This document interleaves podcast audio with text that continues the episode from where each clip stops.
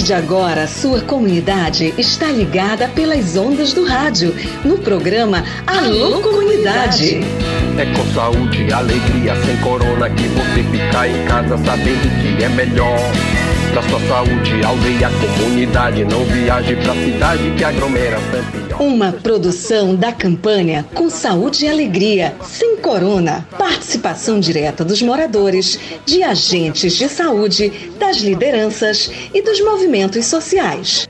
Informação de qualidade voltada para as comunidades e aldeias da região do Baixo Amazonas. Alô, comunidade.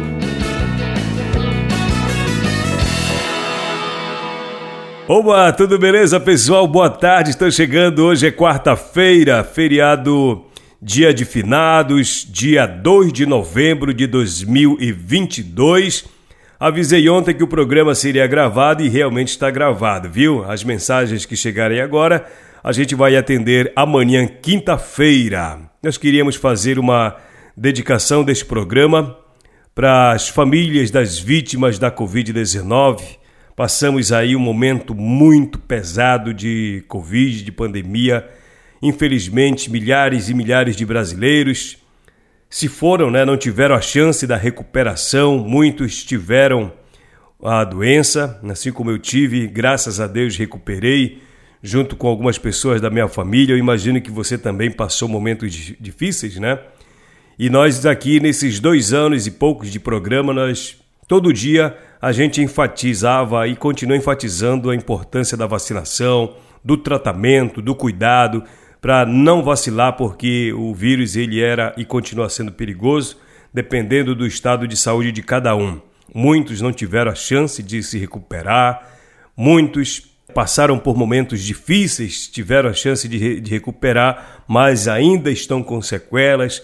A gente já encontrou nesses anos de, depois da pandemia, do auge da pandemia, é, depoimentos de pessoas que até agora ainda sentem, né? Ainda sentem as consequências. Chama-se sequelas, né? Que são os problemas que ficam depois que a doença passa. Muita gente teve problema de respiração, muita gente tem problema de pressão alta, de articulação e principalmente de depressão que tem a ver com a, o adoecimento da mente, né? Muita gente teve problema de ansiedade. Eu tive problema de ansiedade, te confessei, já até falei aqui no programa.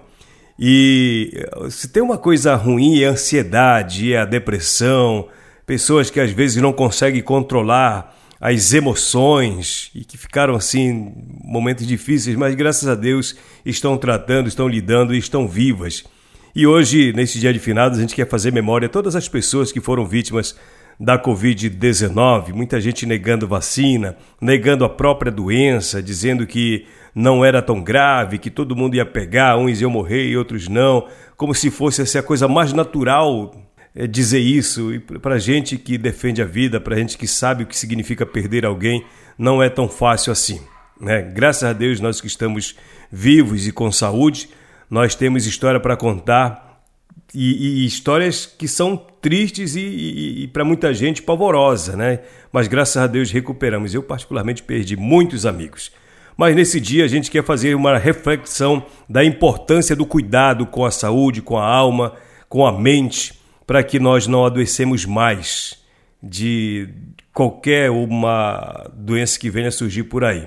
Então vamos fazer o seguinte: se você não se vacinou contra a Covid, contra poliomielite, contra febre amarela, contra qualquer tipo de doença. Se você não vacinou, não vacinou seu filho, leve para vacinar.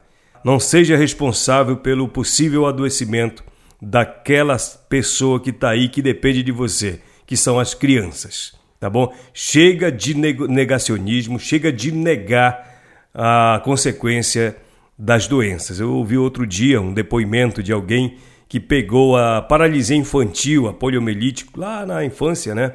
E até a vida adulta tinha as sequelas. Isso é ruim, né? Quando o pai é, não leva para vacinar porque acreditou no fulano, no Beltrano e achou que nunca ia acontecer com seu filho e infelizmente aconteceu e ele carrega para o resto da vida essa dor de consciência. Não faça isso. Vamos vacinar para qualquer que seja a vacina, vamos levar os nossos filhos, as nossas crianças nos postos de vacinação. Dito isto, no, na abertura do programa Alô Comunidade de hoje, nós temos dois assuntos importantes para tratar. São assuntos sérios. Um, eu vou ler aqui uma mensagem que nós recebemos de uma ouvinte que ela ouviu uma entrevista que eu fazia com Leíria Rodrigues semana passada sobre o Outubro Rosa e o atendimento das pessoas com câncer em Santarém. E essa pessoa se sentiu motivada a fazer algumas recomendações. Eu não entendi a, a mensagem dela como uma denúncia, mas como um apelo e como recomendação ou sugestão. Já já eu vou atender a mensagem. Nós já... Por que, que eu demorei para atender essa mensagem? Porque eu estava aguardando uma resposta do Hospital Regional do Baixo Amazonas e o hospital nos respondeu a essa mensagem dessa ouvinte aqui do programa Alô Comunidade. Porque o programa, gente, ele é para ouvir as pessoas, né? Sobre os seus, eh, as suas demandas das comunidades, se tiver alguma situação que as pessoas queiram denunciar ou fazer registro ou apelar, manda para a gente, a gente busca uma resposta. Não quer dizer que nós vamos resolver problema aqui mas se puder a gente vai resolver sim. Neste caso, a pessoa está mandando uma sugestão para que é, sirva de reflexão para todos nós da imprensa, do rádio, da comunicação e também e principalmente para as autoridades, tá bom? Eu começo o programa de hoje com uma boa informação sobre a Feira do Pirarucu. Certo, a Feira do Pirarucu que vai ocorrer agora em novembro aqui em Santarém. Mas deixa eu botar a vinhetinha que tem reportagem no ar. Tem ação nas comunidades? Tem fato para contar? Tem reportagem no ar.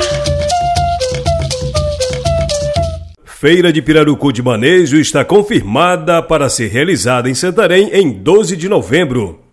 A Feira do Pirarucu de Manejo do Pará será realizada em 12 de novembro na Praça São Sebastião, em Santarém. É uma grande e última oportunidade para comprar o peixe fresco antes do período do defeso. A feira é realizada pelos pescadores e pescadoras das comunidades, onde é feito o processo de manejo em parceria da Sapopema, Sebrae, da Colônia de Pescadores E20, CEMAP, UFOPA, SEDAP, IFPA e apoio da TNC. A intenção é oportunizar meios para a escoação do pirarucu produzido na região no próprio município de origem de forma a gerar renda para as populações tradicionais e promover o entendimento do esforço que comunitários dedicam para garantir o futuro da espécie. O coordenador da Sapopema, Antônio José, destacou a organização das comunidades para a produção do pescado. É muito importante a comercialização é, desse pescado, que é produzido é, de manejo nas comunidades aqui da região do município de Santarém, porque é uma atividade que tem muita, muito sacrifício, as comunidades se organizam o ano todo para produzir o, o, pescado. Possui regras é, de organização comunitária para a produção desse peixe, que envolve é, a, o cumprimento da cota de 30% do total do estoque de pirarucu que é contado todos os anos, então não pode ser comercializado ah, acima é, dessa cota, que é de 30%. É, eles também obedecem o, cumpri o cumprimento mínimo, que é um metro e meio é, do tamanho do pirarucu que tem que ser capturado, portanto, somente pirarucu adulto que vai ser comercializado. E eles também cumprem, é, durante o período do defeso, é, não pode haver a pesca do pirarucu de hipótese alguma, e também as regras que estão estabelecidas no acordo de pesca. Serão comercializados diferentes cortes do pirarucu, que vão desde a miudeza, ventrecha, cortes da manta, dentre outros ao longo do ano, pescadores participam de capacitações para o manejo comunitário, assessorados pela Sapopema e de formações para manipulação adequada, cursos de atendimento ao consumidor e de gestão dos negócios. A analista do Sebrae, Poliana Lages, destaca a expectativa da feira e ressalta a importância da capacitação dos pescadores e pescadoras para o sucesso do negócio que representa renda para as famílias. A terceira edição da Feira do Pirarucu de Manejo é aguardada com muita expectativa, pois a cada edição é um sucesso de vendas e repercute no faturamento desses pescadores. A nossa edição de 2022 tem a intenção de vender 4 toneladas de peixe diretamente para consumidores de Santarém, sem nenhum atravessador. E o manejo de pirarucu é uma atividade que fortalece nossas comunidades locais, preserva a biodiversidade, além de gerar renda Então, o Sebrae apoia essa iniciativa, trazendo cursos de manipulação de alimentos, oficina para controles financeiros e também de atendimento ao cliente. Tudo para fazer dessa feira uma feira de sucesso. O secretário de Agricultura e Pesca do município de Santarém, Bruno Costa, considerou importante a realização da Feira do Pirarucu para a economia e para o meio ambiente, pois toda a produção tem origem controlada. Exatamente, a terceira feira do Pirarucu de manejo do estado do Pará, uma parceria de diversas instituições é, em prol da sustentabilidade do manejo do pirarucu na região de Vaza, na região do Tapará. Isso é muito importante porque mostra a consciência ambiental das comunidades ribeirinhas, bem como também o fornecimento dessa carne nobre, desse pescado tão importante para a cadeia do nosso município, para a economia do nosso município. Antônio José da Sapupema explica ainda sobre a dinâmica, a quantidade de peixe a ser vendida e o horário de funcionamento da feira na Praça São Sebastião. Os pescadores vão estar é, organizados em barracas, distribuídas pelas comunidades que participarão da feira, e em torno de mais ou menos é, 4 toneladas de pirarucu vão estar distribuídas para atendimento da população que, que vai à feira para compra desse produto que vem da atividade de manejo da pesca de pirarucu que ocorre é, na região do Tapará. A feira vai abrir às 7 horas da manhã e vai seguir até o momento em que é, houver é, produção é, peixe para ser comercializado. No momento que for terminada a quantidade de peixe que vier, a feira termina como ocorre todos os anos. Na terceira edição da Feira do Pirarucu, que se tornou um momento importante para aproximar o manejador da sociedade, os consumidores poderão conhecer mais sobre a prática do manejo comunitário e garantir peixe fresco, de ambiente natural, com a certeza de que o produto tem origem sustentável. A notícia completa você encontra no site sapopema.org. Alô comunidade, combatendo a Covid-19, pela saúde, pela vida. Muito legal. Essa informação, como já disse bem no finalzinho, é do site da Sapopema. Abraço aí para minha querida Samela Bonfim, que é assessora de comunicação da Sapopema, galera aí da Sapopema, a Vandicléia Lopes, meu amigo Antônio José, parceirão que volta e meia está com a gente falando aqui das coisas relacionadas às ações da Sapopema e os pescadores aqui da região do Baixo Amazonas. Grande abraço pessoal, tudo de bom. Falar de, de, de, de Antônio José, eu lembrei lá do pessoal do CEAPAC também, é, que vai rolar agora, né, cara? Vai rolar agora a caminhada ecológica do Grupo de Defesa da Amazônia. Nós vamos até tratar esse assunto aqui no programa, quem sabe amanhã ou sexta-feira, sobre a caminhada ecológica. Eu já tive o, o, o privilégio, a oportunidade de participar dessa caminhada de Santarém a Alter do Chão, pela praia. Sai da praia do Maracanã e vai seguindo, vai passando pelas belíssimas praias aqui de Santarém Maré José, Ponta de Pedras, Arariá, são várias praias aí, até Alter do Chão. E é uma ação ambiental, na verdade é um gesto para dizer para todo mundo que cuidar das praias é papel de todo cidadão, de toda cidadã. A caminhada ecológica já tem aí mais de duas décadas, né? Minha querida Valéria, qualquer hora você fala aqui no programa para a gente tratar desse assunto aqui. Tá bom, pessoal? Bom, eu vou trazer o assunto que nós recebemos aqui, nós já enfatizamos logo há pouco, sobre um atendimento de saúde. Eu entrevistei a Leiria Rodrigues semana passada sobre o funcionamento da Casa Rosa, as dificuldades que a Casa Rosa tem para atender a todas as mulheres que vêm de cidades distantes, de outras comunidades, mulheres que estão em tratamento oncológico e que precisam vir para Santarém porque o tratamento é feito no Hospital Regional do Baixo Amazonas, que é o hospital de referência para o câncer.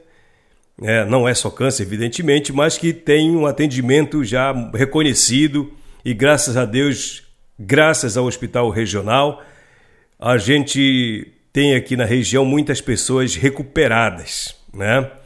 E outras estão em tratamento. A Leiria Rodrigues passou pelo triste dilema, né, de ter câncer de mama. E ela falava dessa história que ela passou e graças a Deus sobreviveu, escapou e está aí forte, né?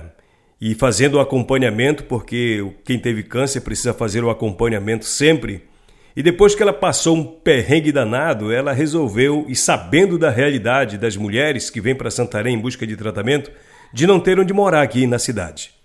Aí ela criou, junto com algumas mulheres guerreiras também, Edna Assunção, algumas mulheres de Santarém, que são exemplo para todos nós de força, de dedicação e de amor ao próximo, ou neste caso às próximas. Criaram a Casa Rosa, que está aí abrindo as portas para as muitas mulheres que estão em tratamento aqui em Santarém. A entrevista da Leire foi ao ar e ela dizia da necessidade de se ampliar leitos, de se diminuir as filas, de se eh, fazer exame com mais rapidez para termos um diagnóstico mais rápido possível, porque quando se tem câncer, o tempo ele é decisivo no tratamento e tal. Uma ouvinte, eu vou até falar o nome dela aqui porque ela não, ela não pediu segredo, e ela mandou uma mensagem longa para a gente fazendo um relato, fazendo algumas sugestões, inclusive, para as autoridades. Eu vou ler a partir de agora o texto que ela nos mandou. Diz o seguinte: a mensagem via WhatsApp. Boa tarde, amigos do Alô Comunidade. Me chamo Efraína Barbosa. Estou, infelizmente, com dois familiares com diagnóstico de câncer de pele e realizando tratamento no Hospital Regional do Baixo Amazonas. Tenho uma contribuição e questionamentos a fazer. Quem sabe vocês e a direção do regional possam esclarecer. Talvez seja a dúvida de outros pacientes e seus familiares. Primeiro, quais as ações, articulações que a direção do hospital está realizando para melhorar o atendimento aos pacientes que enfrentam uma longa espera para serem atendidos em relação aos atendimentos médicos e aos exames. Já sabemos que a demanda por atendimento é imensa. Pensa-se aumentar os salários dos médicos para ser um atrativo para trabalhar em nossa região? Contratar novos médicos? O que de fato está sendo feito? Em relação à marcação de exames de imagens e laboratórios, realizar novos convênios, licitações de outras empresas, pois essa demora prejudica o paciente, ou melhor, o estado de saúde do paciente. Prejudica o tratamento e possível cura da pessoa. É o caso do meu pai.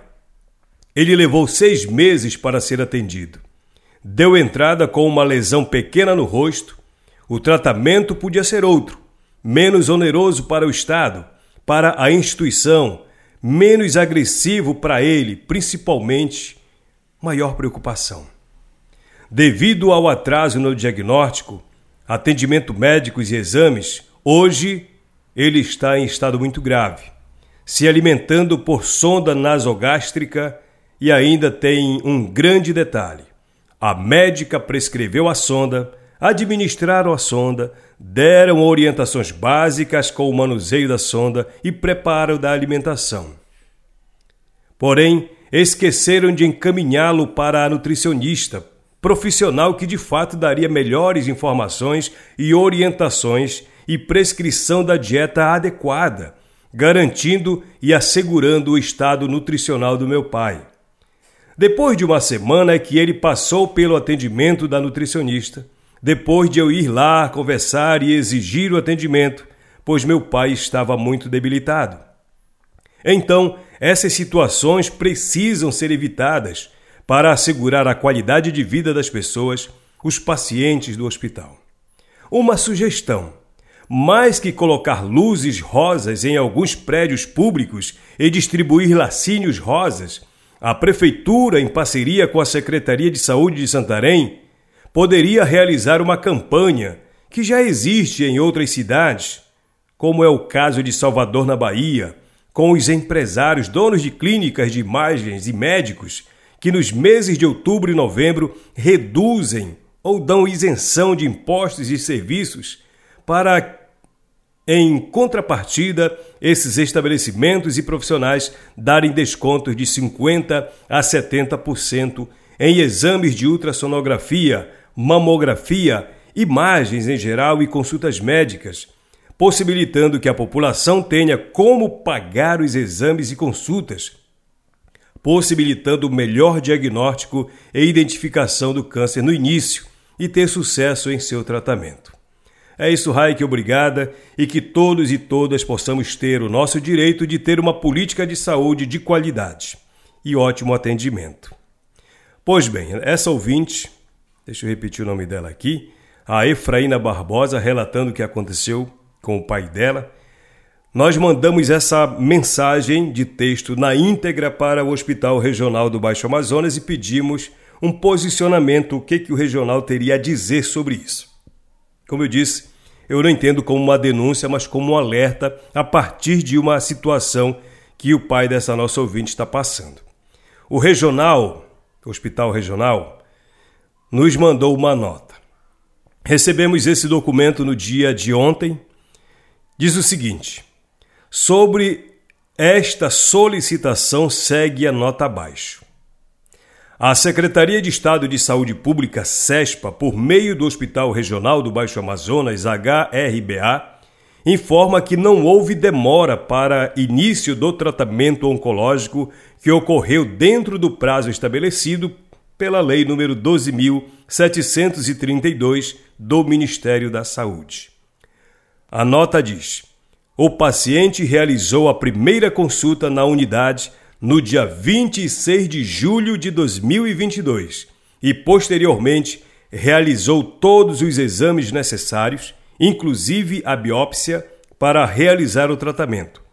Após o diagnóstico, no dia 13 de outubro, o paciente recebeu encaminhamento médico para as sessões de quimioterapia que foram iniciadas no dia 24 de outubro.